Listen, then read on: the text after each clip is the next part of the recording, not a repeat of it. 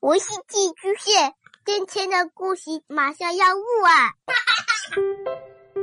孩子的世界充满了色彩和欢乐，用有温度的声音讲你爱听的故事。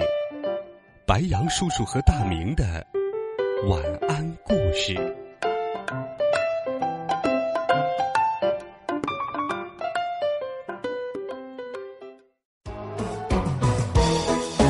小朋友们，晚上好！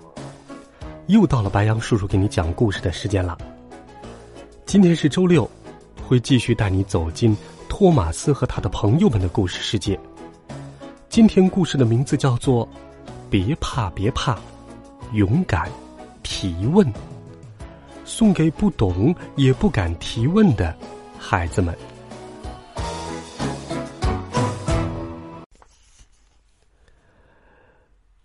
嘟嘟岛的春天美极了，蓝天和白云相互映衬，田野里的鲜花朵朵盛开，清澈的河水哗啦啦的流淌，一切都是那么美好。一大清早，胖总管来到提毛斯机房看望他的小火车们。今天会有一大批重要的乘客来到岛上，所有小火车都会非常忙碌。胖总管说。托马斯负责送乘客去山上的城堡参观，裴西负责托运行李，艾米丽要送乘客去纳普福特火车站，而送孩子们上学的任务由詹姆士去完成。小火车们喜欢运送来多多岛观光的乘客，这让他们感到很自豪。他们接到任务后，纷纷叽叽喳喳的议论起来：“我的任务最特别。”送乘客去城堡参观，真棒！托马斯骄傲地说。裴西也说：“运送行李的任务也很重要。”艾米丽刚想开口炫耀，就听胖总管说：“安静！今天所有的小火车都要努力工作。”告别了胖总管，小火车们纷纷忙碌起来。艾米丽快活的朝码头开去。托马斯送乘客去城堡，裴西运送行李车，詹姆士送孩子上学。我要送乘客去。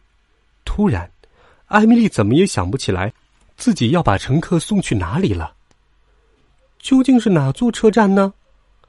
不管他怎样努力回忆，就是想不起来。看着朋友们努力工作的身影，艾米丽更着急了。艾米丽边跑边想。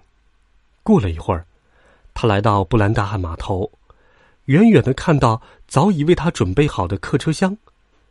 可是，艾米丽盯着车厢看，还是什么也想不起来。乘客可不能等，我还是边走边想吧。于是，艾米丽接上乘客，准备出发。当艾米丽即将驶出码头时，裴西迎面开了过来。艾米丽想问问裴西知不知道他的任务，可他又怕裴西知道后会嘲笑他连自己的任务都记不住，是没用的小火车。想到这里，艾米丽犹豫了，于是她只向裴西问了声好，就心虚的开走了。艾米丽驶出码头，小声嘀咕着。也许，我的乘客和托马斯的乘客一样，要去山上的城堡参观呢。如果是这样，我的任务肯定是把他们送到山上的马龙火车站。想到这里，艾米丽不再心事重重了，她一身轻松的朝马龙火车站开去。艾米丽一路跑得飞快，一想到很快便能完成任务了，她就兴奋不已。不久。艾米丽带着乘客来到了马龙火车站，停稳后，她通知乘客们：“亲爱的乘客们，请下车，你们到站了。”可是，他的乘客们走出车厢后，并没有马上离开，而是左看看，右看看，纷纷议论起来。一位工程师模样的乘客纳闷的问：“怎么把我们送到山上来了？”我们可是要去市政厅参加会议的。哦，糟了！艾米丽这才知道，原来自己真的把乘客送错了地方。这一次，她可闯祸了。艾米丽知道，现在她必须向站长先生问清楚了，不然会耽误更多时间的。于是，她鼓起勇气，有礼貌的问道：“先生，请问您知道我该把这些乘客送到哪里去吗？”站长先生说：“别着急，艾米丽，我去打电话帮你问清楚。”说完，他进值班室去拨打电话。很快。站长先生回到艾米丽身边，告诉她：“这批乘客是去市政厅参加重要会议的，你应该在中午之前把他们送到纳普福特火车站去。”他安慰艾米丽：“如果你开快点时间还来得及。”艾米丽总算弄明白了，她感激的说：“谢谢您，先生。”艾米丽把乘客们召集回车厢，再次转动车轮，出发了。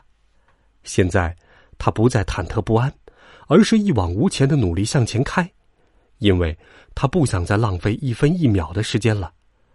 一路上，艾米丽开得快速又平稳，乘客们透过车窗欣赏着沿途的美景，非常满意。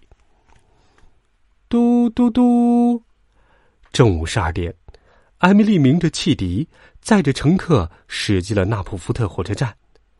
他平稳的停靠在站台旁，接着通知乘客说：“亲爱的乘客们，纳普福特火车站到了。”乘客们纷纷走出车厢，满意的向艾米丽致谢。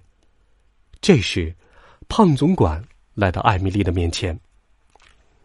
胖总管说：“艾米丽，我听说了你的经历，下次我安排任务时，你可要好好听。”听清楚哟，艾米丽不好意思的说：“一定，先生，以后再遇到不懂的事情，我也一定会勇敢的提问，不再不懂装懂了。”听完，胖总管露出了满意的笑容。完。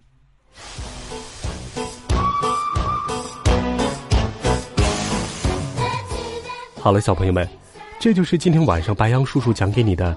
别怕，别怕，勇敢提问。当我们有不懂、不清楚的地方的时候，一定要勇敢的大声问出来。欢迎你在微信当中搜索“白杨叔叔讲故事”的汉字，来关注我们的公众微信号。今天就给你讲到这儿，明天再见，晚安。